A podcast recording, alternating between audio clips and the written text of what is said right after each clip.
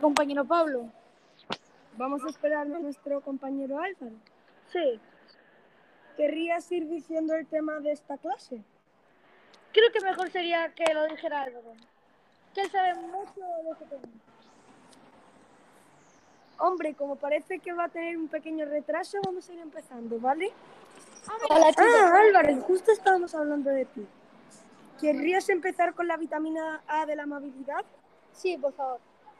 ¿En qué la encontramos? La encontramos en todas aquellas personas que tienen gestos bonitos con nosotros, o que nos dan lo bueno, o que, o que nos ponen motos cariñosas. Eh, ¿Quién quiere continuar? Yo podría continuar. Buena idea, Adriana. ¿Dónde la encuentras? En todos los momentos que recibes pequeños detalles o tú das pequeños detalles. Se acuerdan de ti o te ponen motos encontrar cuando confías en los demás, confiar en ti. Cuando sueñas y dejas que los demás te cuenten sus sueños. Cuando son generosos.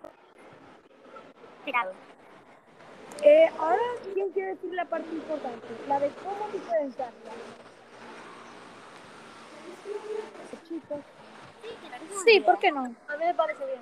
Bueno, para devolver esta vitamina tienes que tener con mucha amabilidad y usar la que es pequeño, la que cuando eras pequeño te decían que eran las palabras mágicas. Por gracias y por favor.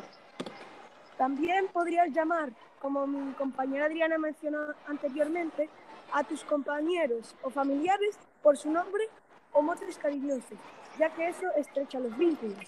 También, para ser amable y dar esta vitamina, tienes que escuchar activamente y tratar a los demás como te gustaría que, que te tratasen a ti. Y bueno, chicos, dejamos la siguiente vitamina para el siguiente capítulo, ¿no? Sí, ¿por qué no? Y recordad, siempre ser amables.